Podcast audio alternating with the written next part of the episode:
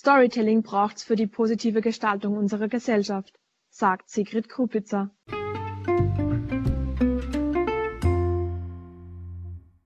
Reden, um gehört zu werden. Oder erzählen, um verstanden zu werden. Vom einfachen Content zur einschneidenden Story. Disziplinübergreifend. Wer wie was? Die Gratwanderung. Gefüttert mit Nützlichem. Verfeinert mit Nutzlosen. Auffälliger Sturzflug. Oder beflügelter Aufstieg. Der Weg zur perfekten Story. Mit Experten, uns. Und kein Schmarrn. Ja, herzlich willkommen zur zweiten Folge unseres Podcasts. Ich bin Laura. Und ich, Kilian. Wir sind Consultants bei Grayling Österreich und Hosts von Kein Schmarrn. Dem Podcast, bei dem wir in Zeiten des Lockdowns gemeinsam unter einer Decke stecken, der Akustik wegen. Sollte die Tonqualität also nicht optimal sein, habt mit uns das Nachsehen. Genau genommen steckt jeder von uns unter seiner eigenen Decke. Einmal in Oberösterreich, im sechsten Bezirk, im neunten und im siebten Bezirk. In letzterem ist nämlich unser heutiger Gast zu Hause. Genau. Grayling Österreich CEO Sigrid Kubica seit über 20 Jahren in der Kommunikation tätig und sie hat dabei schon vieles erlebt. Eine Zeit wie diese ist aber auch für sie völlig neu. Das regt zum Umdenken an. Flexibilität, Transparenz und überprüfte Informationen lauten die Gebote der Stunde in der Kommunikationsbranche. Warum wir dennoch abseits von Covid-19 auch andere Geschichten und Stories brauchen, erklärt uns Sigrid heute. Zuvor gibt's aber noch einen kurzen Wordrap, um unseren Gast besser kennenzulernen.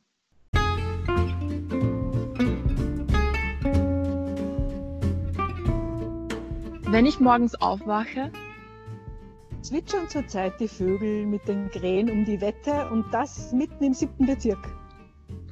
Ursprünglich bin ich aus Niedernsill, Bezirk Zell am See, Pinzgau, Land Salzburg. An meinem Job mag ich die Vielfalt, die Arbeit mit Sprache und mein super Team.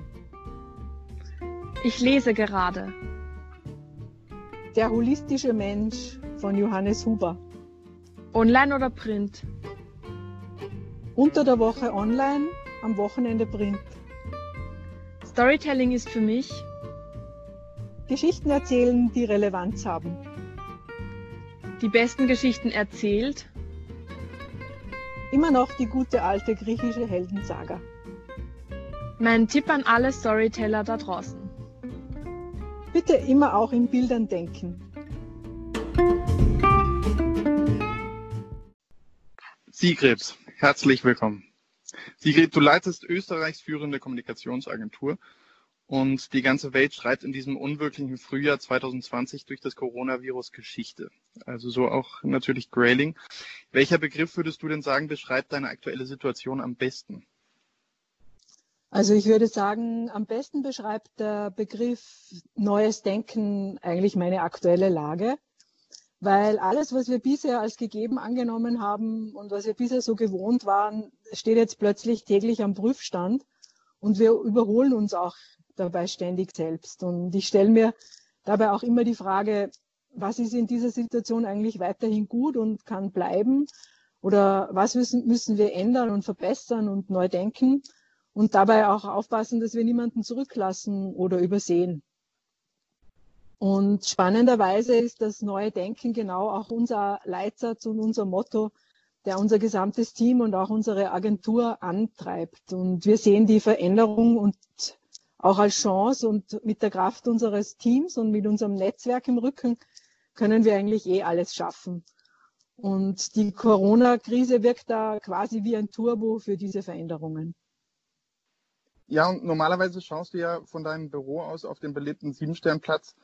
Wie ist denn dein Ausblick jetzt im, im Homeoffice? Also Küchentisch, sitzt du im Wohnzimmer oder im Arbeitszimmer? Also meinen Ausblick auf den schönen, lebendigen Platz im siebten, den vermisse ich wirklich sehr. Nämlich gerade auch jetzt, wenn auch noch die wunderschönen Kirschbäume blühen. Und das ist ja echt ein, jedes Jahr ein rosarotes und weißes Highlight. Aber Jetzt arbeite ich äh, in meiner Wohnküche und schaue dabei auf einen ruhigen Innenhof, wo nachmittags die Sonne reinscheint und es stehen bei mir auch immer wichtig frische Blumen am Tisch. Das ist eigentlich auch nicht so schlecht. Das kann ich mir vorstellen, wie schön. Durch Corona waren so viele Unternehmen wie noch nie zuvor zeitgleich gezwungen, Homeoffice zu ermöglichen und den Betrieb auf Minimum zu fahren oder ihr Geschäft zuzusperren. Viele waren darauf nicht vorbereitet. Wie war das denn äh, bei euch bei Grailing? Naja, flexibles Arbeiten war bei uns ja schon länger ein Thema und unser Team konnte auch schon vor Corona auf Wunsch von zu Hause aus arbeiten. Das heißt, wir hatten Erfahrung damit, aber natürlich nicht in diesem Ausmaß, das wir jetzt haben. Außerdem wollten wir sowieso weg von diesen starren Standgeräten, von den Computern am Tisch hin zu flexibleren Laptops für alle Mitarbeiter und Mitarbeiterinnen. Und im Jänner war das ja noch irgendwie ein, eine ziemlich revolutionäre Idee, die sich aber heut, aus heutiger Sicht als ziemlicher Glücksfall erwiesen hat, weil wir haben mit Stichtag 16.03. für alle 40 Menschen im Homeoffice ähm, quasi die beste, modernste Infrastruktur gehabt und Jetzt nach fünf Wochen sind wir eigentlich schon Profis und wir treffen uns täglich äh, auf Teams, auf Skype oder Zoom, wie sie alle heißen, zu virtuellen Meetings oder auch in der virtuellen Bar auf einen Drink, den wir selbst mitbringen und machen gemeinsam Online-Yoga. Und das funktioniert auch mit unseren Kunden wunderbar. Und ansonsten gibt es ja auch noch Mail, Telefon oder Botendienst, aber was uns natürlich schon allen fehlt, das ist klar der direkte Kontakt. Ja, und vor allem auch international. Also Grayling hat ja ähm, 35 Büros in ganz Europa. Und wie ist es da im internationalen Grayling-Netzwerk? Naja, beim, bei uns war in der gesamten Grading-Gruppe immer Priorität Nummer eins der Schutz unserer Mitarbeiterinnen und Mitarbeiter. Und schon Mitte Februar hat sich das abgezeichnet, dass alle nicht dringend notwendigen Geschäftsreisen gestrichen wurden, dass virtuelle, stattdessen virtuelle Meetings eingeführt wurden und äh, es gab halt unterschiedliche Herausforderungen in den unterschiedlichen Ländern. Wie wir alle mitbekommen haben, die haben ja auch unterschiedlich auf die Krise reagiert. Und wenn sich die Welt so schnell dreht wie jetzt, ist es natürlich schwierig, immer gut informiert zu bleiben und wichtig. Und daher finde ich es jetzt gerade ganz toll, was passiert bei uns im Netzwerk. Wir haben das sogenannte Covid-19 Briefing, das unser Netzwerk von über 150 Public Affairs Experten äh, Europa und weltweit in kürzester Zeit ins Leben gerufen hat und nun seit fünf Wochen täglich einen aktuellen Überblick über die Lage in den Ländern und über die hunderten neuen Gesetze bietet. Und das steht eben unseren Kunden, aber auch öffentlich frei zur Verfügung und ist für Firmen relevant, die in anderen Märkten tätig sind. Also was ich wirklich sagen kann, ist, dass die Corona-Krise uns als Netzwerk ganz stark zusammengeschweißt hat. Ja, und die Welt hat sich ja definitiv schnell gedreht und äh, tut es trotz der Entschleunigung eigentlich immer noch. Und ähm, das bringt natürlich auch viele große Herausforderungen für Grailings Kunden. Äh, welche, welche sind das? Also zunächst muss ich sagen, was unsere Kundinnen und Kunden derzeit leisten, ist wirklich unglaublich und wir sind sehr stolz, dass wir mit ihnen arbeiten können. Wir haben ja einige der sogenannten Systemerhalter in unserem Kundenportfolio, zum Beispiel das AMS Österreich, dass von heute auf morgen über hunderttausende Menschen da sein musste, die ihren Job verloren haben. Sie haben in kürzester Zeit das Covid-19-Kurzarbeitsmodell ausgerollt, wo wir kommunikativ unterstützt haben. Und gleichzeitig äh, mussten geplante Kampagnen eingestellt oder on hold gestellt werden. Und da war einfach unheimliche Flexibilität gefragt. Und, aber auch unsere Kunden wie Billa und Bipa sind Nahversorger. Und da hat anfangs sogar das Bundesheer in der Logistik ausgeholfen. Aktuell haben wir eine Kampagne laufen, wo BIPA beispielsweise den Vertrieb für lokale Produzenten von so selbstgenähten Mund-Nasenschutzmasken äh, unterstützt. Das sind die Local Heroes. Und äh, unser Kunde Microsoft, er ist auch federführender Anbieter von so wichtigen virtuellen Kommunikationstools wie Teams und engagiert sich ganz stark im Bildungsbereich mit zahlreichen Initiativen, mit Webinars und mit Kursen für Schulen. Aber auch so mancher unserer Industriekunde ging in Kurzarbeit und braucht hier verstärkt interne Kommunikation. Und unsere Teams bei Grailing sind da wirklich ganz toll und hands-on und unterstützen tatkräftig. Und das ist so wichtig, finde ich, äh, in dieser Zeit gemeinsam anzupacken. Äh, weil gute und interne Kommunikation und Krisenkommunikation jetzt zwar nicht die unsichere Zukunft von uns wegnehmen kann, Sie kann aber helfen, dass sich die Betroffenen gerade im Hier und Jetzt gut informiert und transparent informiert fühlen. Da ist auf der Kunden, aber auch auf der Mitarbeiterseite. Und weil besonders fatal in dieser Situation wäre es nicht zu kommunizieren. Ja, und vor allem die, die virtuelle Kommunikation boomt ja. Also viele, viele sitzen zu Hause und telefonieren, sind in Videocalls auf WhatsApp und anderen Kanälen. Welche Spuren äh, hinterlässt das in unserer Gesellschaft, deiner Meinung nach? Jetzt bin ich weder Soziologin noch Psychologin, aber dass sich dieses unwirkliche Frühjahr, das wir gerade erleben, dieses Frühjahr 2020 bei uns allen ins kollektive Gedächtnis einbrennen wird, das steht wirklich außer Zweifel. Und ich glaube, es gibt trotz dieser ganzen vielen Ängste, die ja überall äh, vorherrschen, auch eine riesige Sehnsucht, sich wieder von Angesicht zu Angesicht zu begegnen. Und wir werden sicher das Persönliche wieder mehr schätzen lernen und es nicht als so selbstverständlich ansehen. Ähm, gleichzeitig sehe ich auch und äh, spüre, dass sich die Leute geöffnet haben. Man sieht mehr Persönliches auch auf den Social-Media-Kanälen. Und all das zusammen trägt einfach zu einem enormen Digital Mindshift bei, weil auch sogenannte Late Adopter, also ältere Menschen oder auch das Schulsystem im Ganzen, hat sich mit einem Schlag digitalisiert und es ist alles wie so ein soziologisches Experiment, aber ich bin positiv überrascht, wie rasch alle reagiert haben und sich anpassen. Was könnte die Menschheit aus dieser außergewöhnlichen Zeit im Hinblick auf Kommunikation lernen? Naja, dass Empathie, Klarheit, Transparenz, valide Informationen und vor allem positives Denken enorm wichtig sind. Und Stichwort valide Informationen. Ähm, wie nimmst du derzeit die Mediennutzung wahr? Also welche Rolle werden von den Medien zum Beispiel auch eingenommen? Na, wenn man einen Blick auf den Journalistenbarometer wirft, wird deutlich, dass sich die Journalistinnen und Journalisten sehr stark auf eine sorgfältige Recherche und eine seriöse Berichterstattung konzentriert und, konzentrieren und sehr viel Wert darauf legen. Weil Bad News lassen sich bekanntlich unheimlich schnell befeuern, wenn man nur an die Bilder der Hamsterkäufe denkt oder auch die ausverkauften Klopapierrollen und leeren Regale. Aktuell dürften ja Gurkenpflanzen in den Baumärkten recht heiß begehrt sein.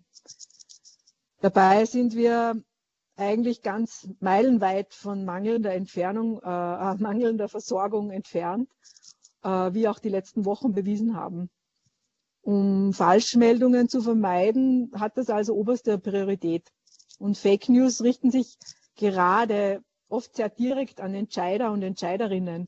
Und die sind ja ganz besonders gefordert, dass sie die Fakten prüfen, weil sie ja oft Multiplikatorinnen sind. Und seriöse Medien, äh, so sehe, spüre ich, sind immer, sind sich ihrer Verantwortung mehr denn je bewusst und nehmen ihre Aufgaben als vierte Macht im Staat voll wahr. Das heißt, einerseits zu informieren und andererseits auch wirklich kritisch zu hinterfragen. Was die Mediennutzung generell anbelangt, so sind besonders äh, digitale Angebote und das lineare klassische Fernsehen bei den Österreichern zurzeit sehr beliebt. Auch sind die Leute zunehmend, zunehmend bereit, Online-News zu bezahlen und die Krise wird für die Medienbranche sicher auch positive Effekte haben, zumindest bei jenen, die die, die digitalen Angebote haben. Und Qualitätsmedien erhalten wieder deutlich mehr Zuspruch. Das ist erfreulich. Und äh, also jegliche Medien ähm, sind ja voll mit Corona-News. Und äh, aus deiner Sicht interessieren sich denn ähm, Journalisten und Journalistinnen äh, noch für andere Themen? Also gibt es da überhaupt Platz dafür? Tja, es ist halt schon so, dass die Menschen auch noch sowas wie Alltagsnews abseits von diesen ganzen Pressekonferenzen der Regierungen über Masken und Fallzahlen und mögliche nächste Schritte der Lockerungen und so weiter brauchen. Wir haben gesehen, dass wir mit anderen Geschichten, also zum Beispiel mit Expertenstatements, wie zum Beispiel für die Hochschule St. Gallen, aber, aber auch für mit Stories und News aus dem Technologiebereich beispielsweise, für Kunden wie Sonos oder Huawei einfach relevante Geschichten für Medien erzählen können. Sich äh, 24 Stunden täglich, äh, sieben Tage die Woche mit Überlebensfragen zu beschäftigen, das schafft unsere Seele auf Dauer einfach nicht. Wir werden sehen, werden sehen, welche Kollateralschaden sich daraus ergeben, denn es sind wirklich viele sehr schwer in ihrer Existenz bedroht. Äh, ich hoffe, dass die Hilfsprogramme der Regierung echt greifen und der positive Content, den man jetzt sieht, wie zum Beispiel digitale Vorlesestunden oder virtuelle Konzerte oder die vielen Nachbarschaftshilfeprojekte und vieles mehr, das ist schon sehr zuversichtlich und das stimmt uns zuversichtlich. Aber ich hoffe dennoch, dass die Kunstschaffenden, die hier so großartige Beiträge leisten, obwohl sie ganz besonders hart von der Krise getroffen sind, ähm, dass sie nicht einfach nur mit Likes belohnt werden. Ja, nicht nur die Kunstschaffenden, auch die Kommunikationsbranche wird von dieser Krise leider nicht verschont bleiben. Was ist deine Einschätzung? Also wo, wo siehst du die Chancen auch? Ohne Zweifel sind es auch für Kommunikationsagenturen unsichere Zeiten. Aber gerade in unsicheren Zeiten steigt der Orientierungsbedarf auf allen Seiten. Und mit klarer Kommunikation kann man einen sehr wertvollen Beitrag für mehr Sicherheit und mehr Orientierung leisten. Und daher sehe ich unsere Branche eigentlich eher im Aufwind. Mhm. Und äh, Grayling versucht ja jedes Jahr ähm, auch kommunikationsmäßig Orientierung zu schaffen, ähm, indem sie ähm, die fünf Kommunikationstrends des Jahres veröffentlichen, so auch eben für 2020. Was stimmt denn davon noch trotz der Krise? Naja, wir veröffentlichen ja jährlich diese wichtigsten Kommunikationstrends und versuchen da, da eine oft treffende Prognose für den Jahresverlauf zu stellen. Und man könnte jetzt meinen, eine Krise wie die jetzige macht unsere Einschätzungen total unbrauchbar. Aber es ist eigentlich das Gegenteil der Fall, denn die Krisen verstärken die Werte einer Gesellschaft und unsere Kommunikationstrends spiegeln diese ziemlich genau wider. Und wenn man sich jetzt das anschaut, so erweist sich gerade jetzt der von uns identifizierte Trend mit dem Namen Zusammen schaffen wir es als besonders stark. Äh, gerade jetzt müssen nämlich Institutionen und Unternehmen unter Beweis stellen, welche Rolle und welche Werte sie einnehmen. Und Unternehmen und ihre Mitarbeiter werden da plötzlich als systemrelevant eingestuft und Produktionen stellen plötzlich auf die Herstellung von Masken um. Und auch die in Österreich so starke Life Science Branche erregt internationales Interesse durch neue Wirkstoffe, die sie entwickeln gegen Corona. Oder viele Dienstleister bieten plötzlich kostenfreie Services an und so weiter. Also es gibt da auch von unserer Kundenseite einige sehr gute Beispiele wie Billa mit der Aufrechterhaltung der Nahversorgung oder die Airline Level, die engagierte Rückholflüge durchgeführt hat oder auch Palfinger mit ihren 300.000 gespendeten Schutzmasken oder Microsoft mit den schon angesprochenen Kollaborationslösungen wie Teams. Aber auch ein anderer Trend, den wir identifiziert haben, der lautet lieber echt als perfekt. Also glaubwürdige und authentische Kommunikation ist besonders wichtig in Zeiten wie diesen, insbesondere eben vor allem für Entscheidungsträger in Politik und Wirtschaft. Und welche Geschichten würdest du also auf keinen Schmarrn dem Storytelling-Podcast von Grayling über die Corona-Krise gerne erzählen? Also wenn wir das Rad zum Beispiel ein Jahr nach vorne drehen durften. Ha, ich würde echt gerne erzählen, dass sich die positiven Seiten von unserer Trendprognose bewahrheitet haben. Ich würde echt auch gerne erzählen, dass möglichst wenig Menschen in unserer Gesellschaft auf der Strecke geblieben sind und dass es äh, gleichzeitig einen Innovationsschub gab und einen neuen bleibenden Zusammenhalt auch als Menschheit. Es wäre auch schön zu erzählen, dass wir unsere Lehren für eine nachhaltigere Wirtschaft oder für den Klimaschutz daraus gezogen haben und dass wir bewiesen haben, wie wichtig eigentlich Storytelling und Kommunikation für die positive Gestaltung unserer Gesellschaft ist. Das wäre doch echt eine schöne Geschichte. Und wie kommt es, äh, dass wir hier bei Grailing jetzt unseren eigenen Podcast machen? Naja, mit dem Thema Podcast haben wir uns schon lange äh, ausgesetzt und darüber brüten wir schon länger. Und jetzt freue ich mich wirklich sehr, dass wir es jetzt umsetzen, weil Audiokommunikation bekommt ja gerade in Corona-Zeiten noch mehr Relevanz und es ist wirklich ein spannendes Format, um sowohl thematisch in die Tiefe zu gehen, aber auch um zu unterhalten. Und der Podcast ist ja eine Eigeninitiative unseres Teams, weil Storytelling ist bei Grailing wirklich Daily Business und wir machen es mit großer Leidenschaft. Und wir versuchen, die Geschichten unserer Kunden zu erzählen und schaffen damit äh, die Möglichkeit, dass man in der Flut von äh, der Vielzahl von Informationen durchdringen kann und, hervor und hervorstechen kann. Ich finde auch, dass Podcasts besonders hinsichtlich Kreativität ganz viel Spielraum bieten. Ja, und äh, Storytelling als Leidenschaft, was, was bedeutet Storytelling für dich? Das ist eigentlich einfach. Es geht darum, Geschichten zu erzählen, die man sich merkt. Und das geht unter anderem äh, am besten, wenn man beide Gehirnhälften anregt. Und zwar das sprachliche Denken in der linken Gehirnhälfte und das bildliche Denken in der rechten Gehirnhälfte. Bei mir hat es zumindest funktioniert. Das stimmt, bei mir definitiv Weil auch. Bild, bildhafte Sprache ist mein Geheimtipp für gutes Storytelling. Sehr gut. Ja, das hattest du ja äh, eingangs auch im WordRap gesagt. Hast du denn aktuelle Beispiele von, von Grailing-Kunden, die mit Hilfe von Storytelling ihre Marke oder ihr Produkt oder Dienstleistung vermitteln? Naja, da gibt es schon einige. Und zwar zum Beispiel die Austrian Development Agency. Wie ihr euch vorstellen könnt, ist äh, Entwicklungszusammenarbeit höchst komplex.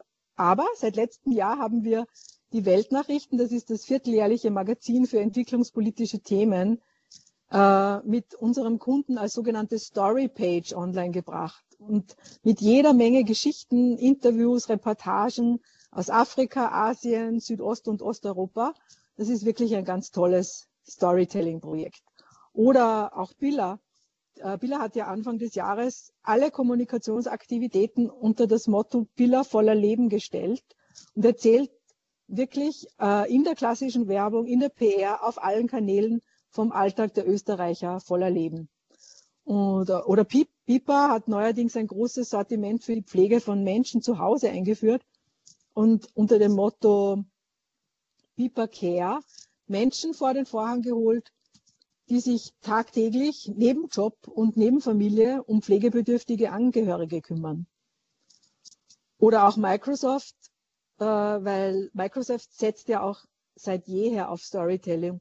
Storytelling. Dort haben wir als Partner sogar ein sogenanntes Storytelling Manifest, mit dem wir arbeiten, das uns sagt, wie Geschichten und Inhalte zu transportieren sind. Mhm. Und ich meine, äh, die Podcasts boomen ja auch aktuell sehr. Und äh, neben den visuellen Storytelling-Kanälen wie Instagram äh, erleben ja Audiokanäle wie Podcasts generell einen Aufwind. Und ähm, wie wird denn diese Form der Kommunikation äh, genutzt? Ist es schon ausreichend in Nutzung? Ja, wir haben ja unlängst eine Umfrage unter unseren Kunden gemacht und die Ergebnisse zeigen schon, dass es da noch einiges an Potenzial gibt. Äh, so war es, dass 23 Prozent, also rund ein jeder vierte unserer Kunden Podcasts bereits in der Unternehmenskommunikation nutzen entweder, dass sie einen eigenen Podcast haben oder dass sie in Form von Kooperationen äh, Podcast nutzen. Ähm, warum es nicht mehr machen, begründen viele unserer Kunden in der vermeintlichen aufwendigen Produktion. Aber immerhin 65 Prozent sagen, sie möchten Podcasts in Zukunft nutzen, um vor allem komplexe Themen einfach zu erklären und ihre Zielgruppen noch besser zu erreichen. Das finde ich doch einen sehr positiven Trend. Und mit unserem Podcast sind wir damit vorne dabei und möchten unsere Kunden mit unserem Know-how unterstützen. Und vor allem wollen wir auch so Experten und Expertinnen aus Wissenschaft, Medien, aber auch uns von unseren Kunden eine Bühne bieten. Kein Schmarrn also. Sehr gut. Ja, das ist ein guter Punkt. Also abgesehen von Kunden, wen, wen wünschst du dir denn ganz persönlich vors Mikrofon? Naja, schon vor allem Menschen, die was zu erzählen haben. Ich freue mich da halt auf Meinungen, auf Diskussionen, auf Inspirationen und ganz besonders äh, auf die Insights von der Silvia Ettel-Huber von der FH Burgenland, die uns in der nächsten Podcast-Folge vor allem wissenschaftliche Einblicke in ihren ganz speziellen Forschungsgegenstand gibt, dem Storytelling. Super. Sigrid, wir sagen ganz, ganz herzlichen Dank. Schön, mit dir sprechen zu können und danke für die spannenden Insights und ähm, ja, auf bald. Ich bedanke mich. Auf bald.